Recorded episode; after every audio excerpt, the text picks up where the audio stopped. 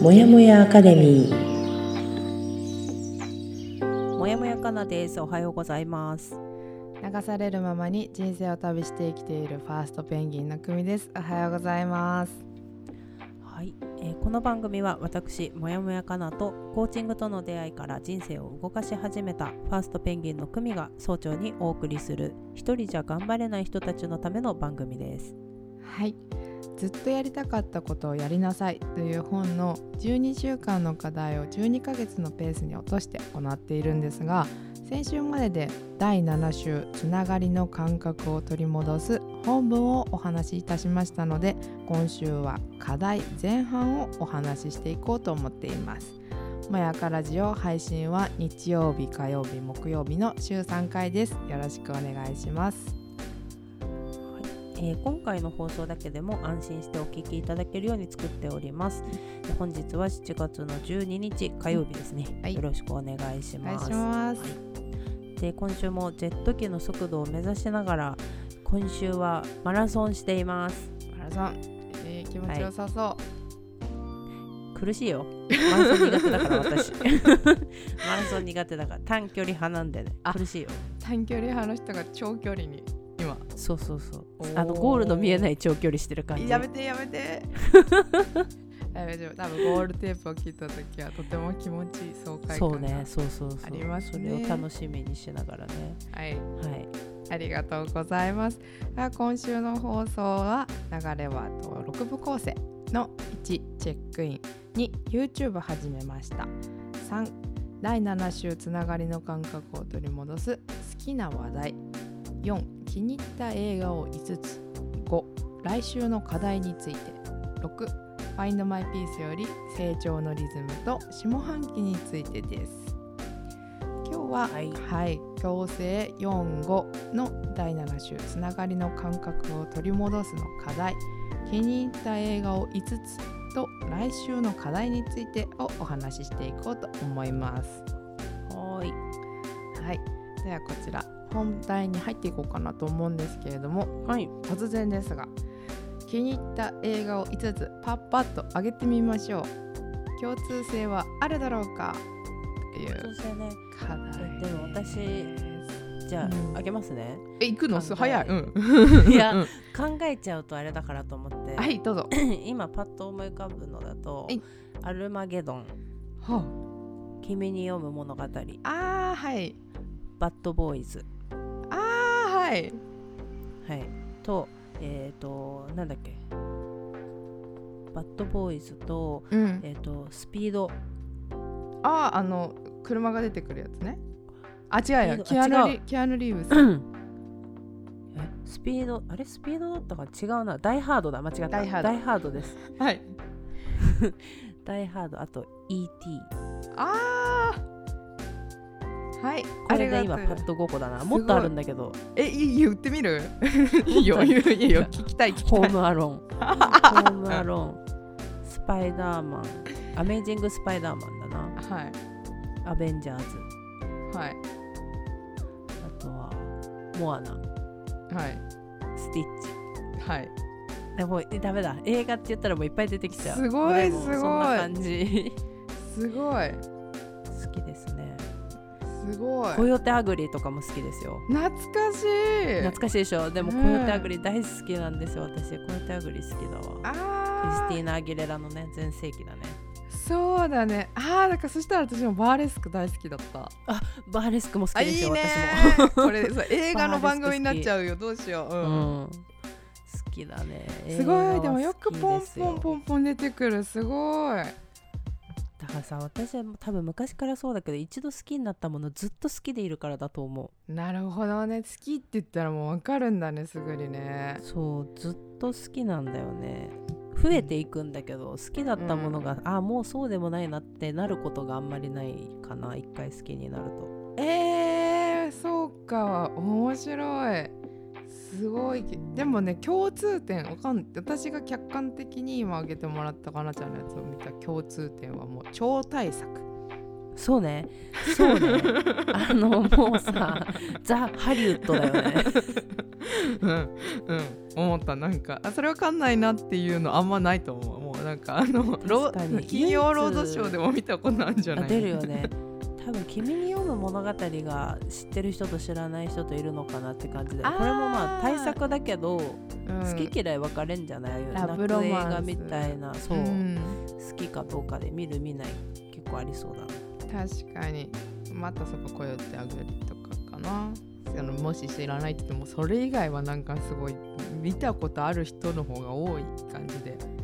でも嫌いな人もいないんじゃないあんまりっていうぐらいの。私も好きだと思うきだよね。バッドボーイズとかもほんとめちゃくちゃ好き。いいよね。音楽もかっこいいしさ。その舞台もさあれはマイアミなのかマイアミ、あでもいろいろあるのかな。動くんだっけあかそうなんか景色もすごく綺麗だったっていうイメージがなんか空がパーンってさ広くうんてっていうようなあの景色がねそうそうそうそう。覚えてる。そうそうウィル・スミスがめちゃくちゃかっこいいっていうかっねこいいね。あーいいね。そうか。いいね。面白い。映画館で見ると楽しそうなものがいっぱい、そうだね。映画館で見るといい。うんうん。ね、だまあ他にさ ET とか、あの ET とか今見るとびっくりするぐらいあの、なんていうの質が悪いっていうかさ。まあ、す今技術が進歩。3DCG がね。そう。うん、進歩しちゃってるからなんだけどさなんかこんなんだったんだ昔っていう風に思うぐらい、あの技術的な部分は荒いんだけど、うんあの当時で言ったらさう空を飛ぶシーンとかさん。うん。私 DVD をね去年買ったので改めて見たのよはいはいはいはいこんなクオリティだったっけってびっくりしたんだよ。今の映画を見ちゃうと、うんうんうんあの CG もう完全に CG だし ET とか、まあ、マジ人形だっていうのすぐわかる。だけど。そんな感じなんだ、うん、そんな感じそう。だけどやっぱりあの当時子供の当時さあの ET を見た時にさ、うわーって思った感感覚はやっぱりそうそうそう。UFO だと思ってそう UFO だしさもう ET 死んじゃうの？みたいなさ。とかね。あと幼心に気持ち悪いってちょっと思ってたよ、うん。だからそのリアルすぎてだと思うんだよそれが。そう。人形だと思ってない子供で見てる時は。そうわかるわかるわかる、ねだから宇宙人気持ち悪いって思ったよね。皮膚皮膚なんだけどって思って。だからそれぐらいあの没入させてくれてたんだと思う。そうだね。ううんんそれと同じような感じで「ホームアローン」もやっぱり子供の頃見たクリスマス映画でまああれはでも対策っちゃ対策だよね。対策 CG とかそういうわけじゃないけどさ。でもなんだろうねあの時子供ながらにさあの大家族の中で一人だけ取り残されるみたいなさ、うんうん。なんか自分のなんていうんだろう等身大で置き換えやすかったっていうかさ使いやすい私いまだに空港をあの急ぎながら移動してる時あの音楽流れる。わかるわかるわかる。めっちゃわかる。わ かあるホームアローンみたいだなって思う。なんかわかんない。それがもう思っちゃう。他の映画でもあるだろうにそういう映像がでもわかるよね。すごいわかる。高校生の頃とかさめっちうん。ゃあの、私たち結構な人数で沖縄行ったりしてたじゃん、うん。その時もさみんなもうギリギリのあの 時間でさ動いてたじゃん。うんうん。もうあ飛行機が飛行機がみたいなさ あの十何人で走ってる時とか思ってたりしてホームアローンだなみたいな。そうでしょ。家族じゃないんだけどわささわさわさわって。そうそうそうそう。結構代名詞になるぐらいやっぱり見てたんだなって思う。そうね。やっぱだってうちの子供もホームアローンやっぱり大好きだもんね。えー、じゃあ子供には刺さるんだね。やっぱりそうだと思うよ。あうんうん。だにその学童とかでそのクリスマスシーズンの映画でホームアローン上映しますとかっていうのやってたりするぐらいだからやっぱり時代を超えて好かれる映画なんじゃないかな。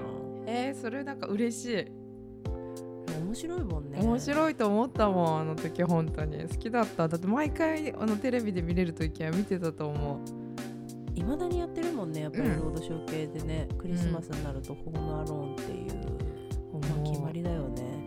って思うとあの子やっぱすごいよねあの主役主役だった子、ね名前が出てこないけど。コーレ・カルキン君あ。そうそうそう、うん。今もうだっておじさんだもんね。私たちより年上だもんね。とかそうそうそうそうだと思うでもね素晴らしいね。映画の威力だわ。えそうね。カナがさ自分でさこの上げたのを見てさ共通点ってさ他になんか思ったりする？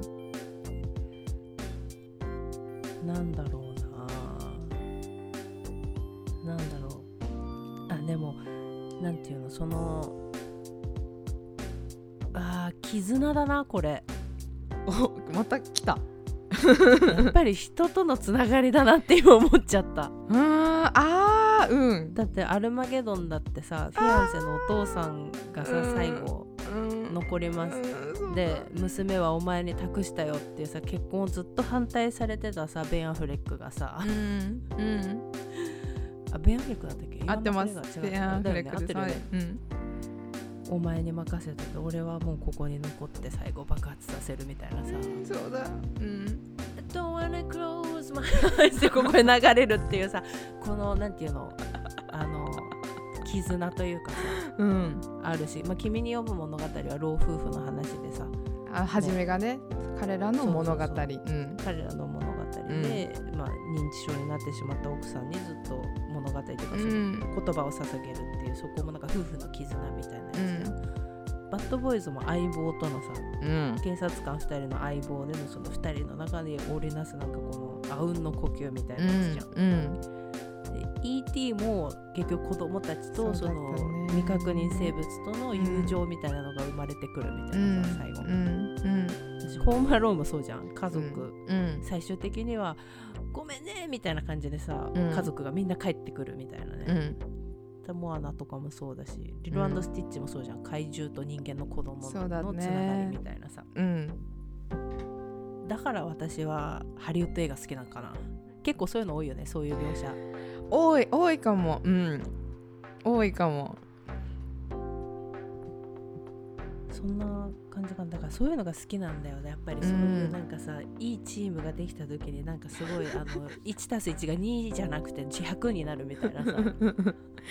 気がついたら2人だけじゃなくてもっといっぱいチームだった。そうそうそう。そういうのが好きなんだね私。いいよいいよいや面白いね。まさか映画からさなんか自分のなんか内省というかさ 自分を考察するってなると思わなくて。いやこの本面白いわ。やっぱりいやここからも出てくるかと思ったね私ね。ねえ。潜在意識というかだってずっと昔から好きなんだよいやずっと好きだって今出したさ映画なんて本当あ、まあ、君に読む物語は高校生ぐらいかな。だけど、他の映画ってもう全部子供の時じゃないアルマゲドンとか私たち小学生の時の映画じゃない？小これ。学校高学年とかに見に行った気がするもん、うん。だからそれこそねそうだよね「タイタニック」とかと同じ時期ぐらいだったよね。か。ら中学生になってるかもとかそれぐらいの時期、うん。いや小学生それぐらいだもんね。だからうんそれぐらいから変わってないわけよ出す映画がね、うんうんいやだからあるのよ他にも全然。その後に出てきてる映画とかもあるんだけど、うん。やっぱり鮮明に残ってる映画が今出てきたかな自分すごいね。しかもいっぱい出てきたこともすごいと思うよ私は。結構大変だった。え5個目ないぐらいに思った。あ本当？今好きなやつでしょ、うん、今そうね。だ、まあ、ちょっとマニアックだけどストンプ・ザ・ヤードとかあストンプ・ザ・ヤードっていうのは、あれですね。ニック・キャノンが出てるやつなんだけど、あのアメリカの高校ってさあのアメフトがどこの高校にもあってさアメフト部盛り上がるじゃない、うん。カレッジとか。そこでさ鼓敵隊、日本でいうと鼓敵隊みたいにさうん。あの応援する、まあ、応援団とかね私たちみたいおなそんな感じでアメリカってチアリーダーとうん。あの吹奏楽をライン組んでやるようなやつがあるわけですよ。応援部ってやつですね日本で言うと。う。んうん、でもあ一緒に動いたりするの、そう。うんあれを題材にした映画。だからもうこれもチームワークの映画なんですよ。あすストンプ・ザ・ヤードじゃないのドラムラインだ。ドラムライン。ドラムラインってもうまさにそれじゃないですか。そうのドラムライン。ね。えー、チストンプ・ームザ・ヤードはあれでした。あれだダンスだねダンスの映画ですうーん。でもそれも好きだよ私、うんうん。エイトマイルも好きだしあー。エミネムが出てた。この間久しぶりに見たわ。楽しかった面白いよね。面白い、うん。なんか好きな映画は結構たくさんあるな。よく出てくる。すごい。私は映画が好きなはずなんですが5個って言われるとあんまりえなんだろう？好きなの5個って。思っちゃったよ。何出た？一番最初に出たのはこの間母に「えこれ見て」って言ったのが「湯を沸かすほど熱い熱愛」っていう。宮沢りえの。あはいはいはいはい話題になったよね結構その映画。あー面白かった。から今好きって言ったら見てって言ったら出るかなって。で2方はが考えてなかった全然。ああ確かにそうだ。彼女出てこなかったねそう。で2がまあずっと好きで今も好きなのアメリかなって。いや絶対言うと思った。私それうんアメリはもうクミが出す前にクミの中にアメリが言いたかったね ちょっとやめといたアメリでそう345が、えー500日のサマーグランドブダペストホテルで最後ハーフバリってボリウッドまで行きましたけど。そう。全然い。やなんでもかさ思ったのは「ハリー・ポッター」を出さない。好きなんだけど、ここの5個って言った時に「ハリー・ポッター」今出ないなと思って。そっか、うん。私あれ出てくるかと思った。あのイワン・マクレガーのこういうやつああトレインスポッティング。あトレインスポッティング、うん、そうそう好き。大好きだけど大好きだし教科書みたいなんだけど今5つって言ったら出てこないんだよね。そっか、うん。高校生の時めっちゃトレインスポッティングの話してたもんな、うん大好きだった。もうトレインスポッティングそう好きだしスパイダーマンはそうハリー・ポそうだよね。ッター、指輪あと物語。あれじゃない？もフィフスエレメントとかも好きじゃなかった？あ大好き大好あき超常現象っていうかなんか超能力この辺は超能力の話となんだろう非常常識的じゃない話が好きなんだだったのああかもの当時で言ったら新鮮だったよね。フィフスエレメントもだしさ AI とかさ、あー好きだった。うん。AI もさもうなんていうの？今だったら実現しそうな技術じゃんね、うんっていうか実現してるのか。すごいな。すごい。いや AI よかったね。あと私はあ今思い出しちゃった。ペイフォワードとか好きだった。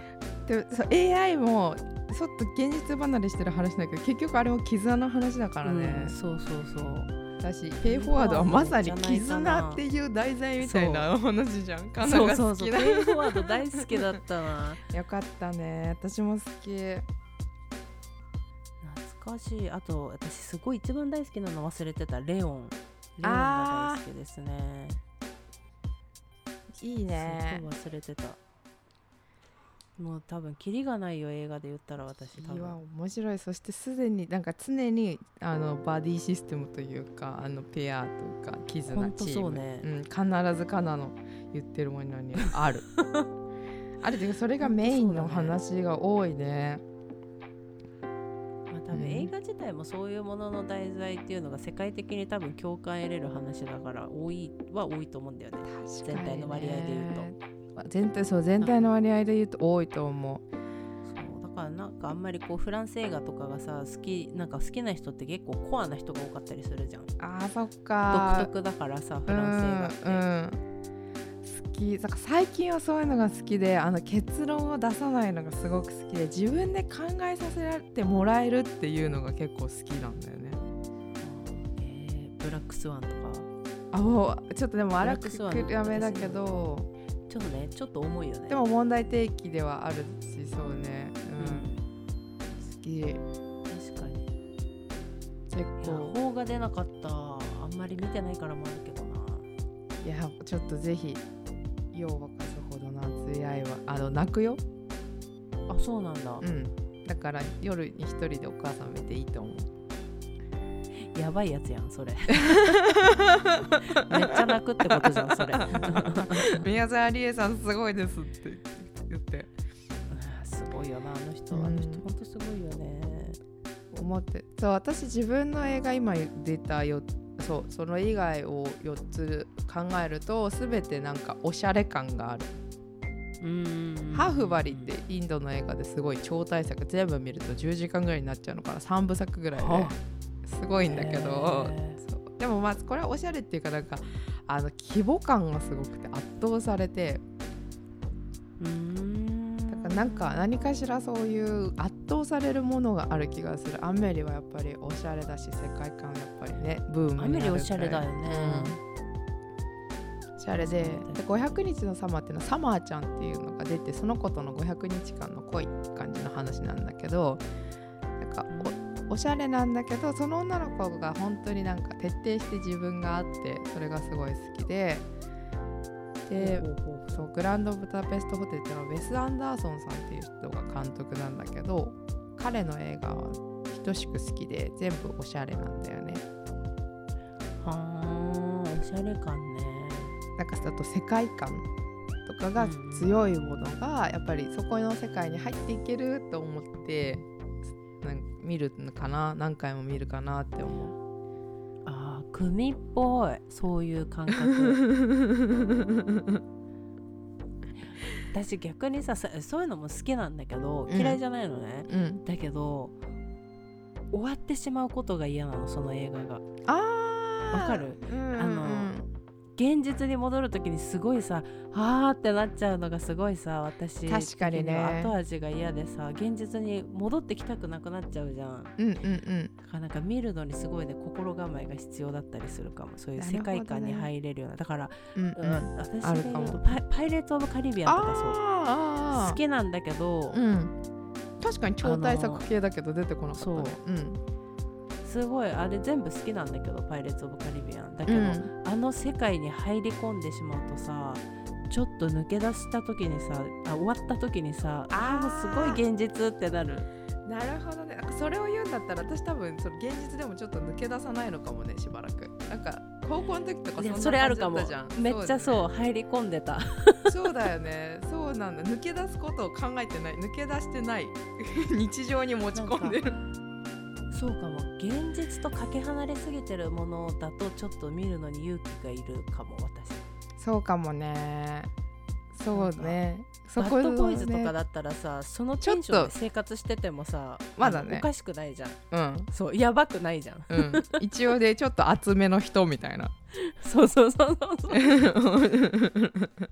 感じで。だけどうん。いやそれあるかもしれない、うん好きだけど出てこないのはそれかもしれないな、確かにそのエンターテインメントに対してのねうん位置がわかるかも、確かに。あでもクミ確かにひ、うん。あそうね。その空気をまとったままでいるかもね。そうだから強ければ強いほどすごく好きで。うんそうだね。結構だから「パイレーツ・オブ・カリビアン」ハマってる時はずっと T シャツとか着てたかも。来てた。うん。ちゃんとその時代世界に生きてた。日本で。いやい生きてた生きてた。確かに。うん面白いね。面白いです。ちょっとこの映画の話侮れんって言ってだから誰かと話してやるといいかもなって思うね。あの時こんなのあったかなとか。これってどうねね。これを出す自分ってってやっぱり見てもらえるといいかなって思います。確かに。好きな映画の話は多分誰でもすると思うけどうん、それをなんで選んだかとかね。そう。ここに共通するものは何かっていうちょっと違う視点で見てもらったり話したりすると、ねいいかもねうん、そう思います。そんな感じで楽しんでやってみていたあいかがでしょうかって感じです。はーい。では次はえっ、と来週の課題についてということなんですけども。えーいつも、えー本の課題をその場でやってもらうかなんか特にねその場でやってもらって、その場でシェアしてっていう流れでこのラジオは放送させていただいてるんですけどもちょっと今回は、えーやってみようっていうような課題が多かったのでここでうん。その来週までにやってみようっていうのを発表して来週どうだったかなっていうようなシェアをするってほいうような形でやってみようかなって思います。お新しい。新しい感じです。で1個だけね準備するのがあるんですけどこれ課題1が紙と鉛筆もしくはクレヨンとかなんか好きなもので書いてくださいって感じになります。うんうんうん。はい。では読み上げると自分を貴重品のように扱えば自分は強くなると紙に書いて見えるところに貼っとこうほっていうものなのでちょっと今ここで紙に書こう私たち。うはい。どうする？いつものペンで紙でやってもいいと思いますしなんか新しいものずっと見えるところに置くからなんか可愛く仕上げてみたりしてもいいんじゃないかなって私は思います一旦ちょっとね私はいつも使ってる自分のノートに書いておきます。はーい。そうですね。この言葉はおまじないになる。私たちは自分に辛く当たることが自分を鍛えると感じがちだが私たちが強くなるためには自分自身を大切にすることが肝心なのだ。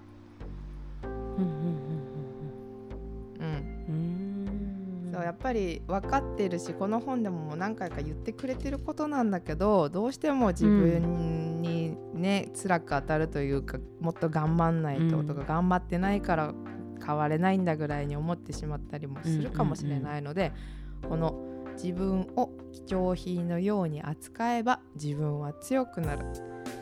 うんうんというのを書こうかなで見えるようにきながらお話ししております。のよ書いたかなちゃん。うんはい書いた。ちょっと、うん。後で貼るわ。おあり そうこれはねあのこの本には書いてないんですが何か目標っていうのを自分の字で書いて自分が見るっていうのはすごく効果があると言われているので、うん、ぜひやってみてもらいたいですしそう可愛く仕上げるのもいいしあと目立つように描くっていうのもいいかもしれないですね。結構赤色とかで描くと気持ちが現れるじゃないですけど、そういうふうに言われたりとかっていうのも言われたりもしますしやっぱり見えるところに目標とか意識するものを書いておくっうんていうのはぜひやってみていただければと思います。はい、なんでこれをちょっと書いて貼っておいて私たち来週までに何かちょっと思うことがあったなっていうのがあれば来週のシェアをしていきましょはーい。う。はいでは次がね12345個あるんですけどこの全部はできないと思うんですがこの中どれかしらやってみようじゃないかって感じで聞いてもらえればと思います。はい。まずはただ楽しむために CD をゆっくり聴くゆとりを自分に与えよう。あとは教会礼拝堂図書館森といった聖なる場所に赴き沈黙や心を癒す孤独を味わってみよう、えー3番目。家の中にスープやお香もみの枝ろうそくなどを使って素敵な香りを生み出してみよう。次4番目は特別ではない日にお気に入りの服を着てみよう。で最後に素敵な靴下など自分をホッとさせてくれる何かを自分にプレゼントしよほうほうほう。はいちょっとこんな感じでそう今やるより少しこれをやってみた感想をシェアした方がいいかなと思うものが多かったので、うんうんうん。ちょっと今回こんな感じで考えてみました多分なんかさ、うん。このさ特別ではない日にお気に入りの服を着てみようってこれ組やってそあそうそう。あとねちょっとでもこの言葉すごくいいなって思ったのは私もそう意識して会社に無駄におしゃれしていくとかいう言葉を使っちゃってたのね。う。だからそのあとははちょっと辛いから保つためにおしゃれしとくとかちゃんとした服着るっていう自分の中での感覚だったけどこの表現にしようと思った。特別ではない日にお気に入りの服を着るっていうすごくポジティブばっかりの言葉に直して、今後も続けようかなって思います。そうすごくいいよ。これやってそうって思った。わ。そうやっぱり洋服が自分をそこに持って行ってくれるまあねほら綺麗な靴はい素晴らしいところに運んでくれるとも言うけど、すごくその外見がしっかりしているもしね例えば、まあ、女性用のスーツでも着て猫背で歩こうとはあんまり思わないから、うんうんうん。うん。そう。結構ねそれは私は好きですね。やります。私は素敵な香りを生み出してみようはやってるなっていう感じかな。家の中で。ああそうだねそうだね。うんうん。うん。なんかね匂い物が好きなのでね結構。うん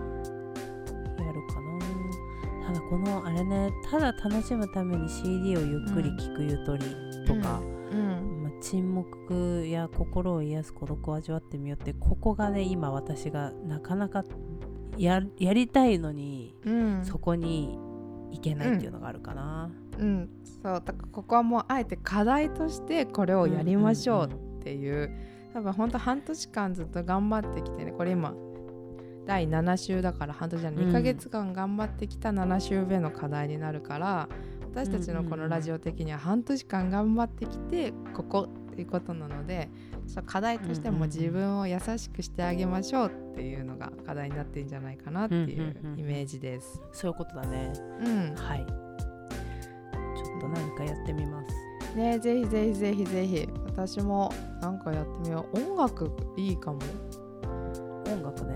BGM じゃなくてもうそれ聞くっていう時間だよね。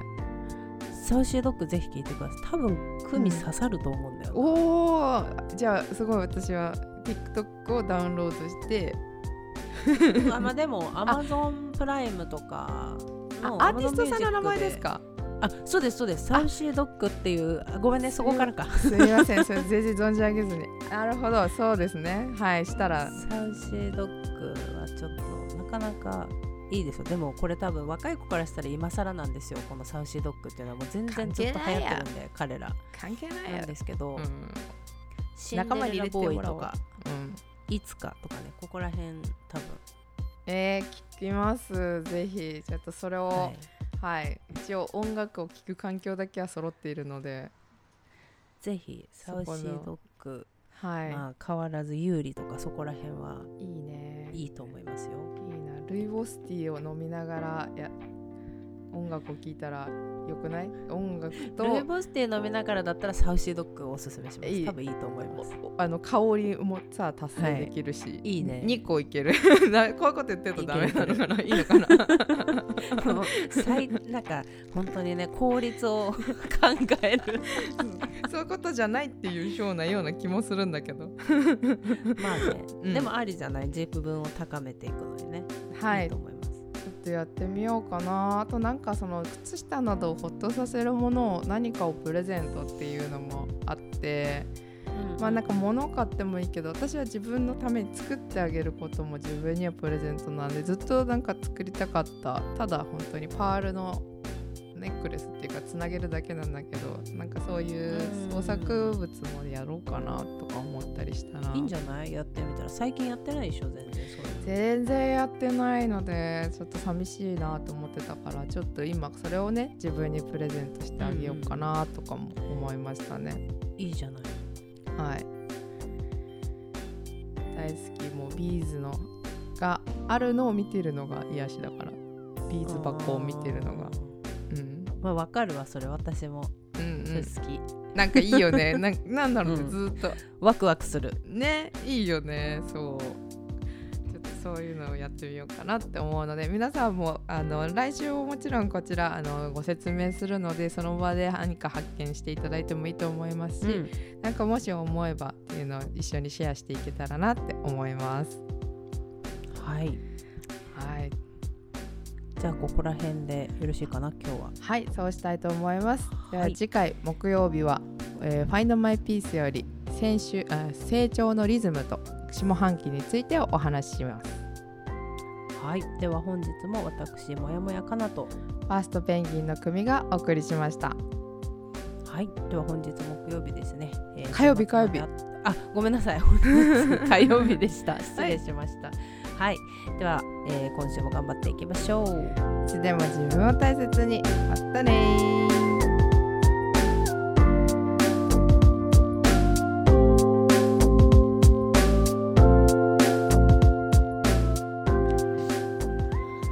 朝にお届けするもやもやアカデミーレディオ。同じようにもやもやしている人にゆるっと届けたい。自分を大切に扱うということ。小さな気づきから人生を優雅に後悔する術を一緒に見つけていきましょう。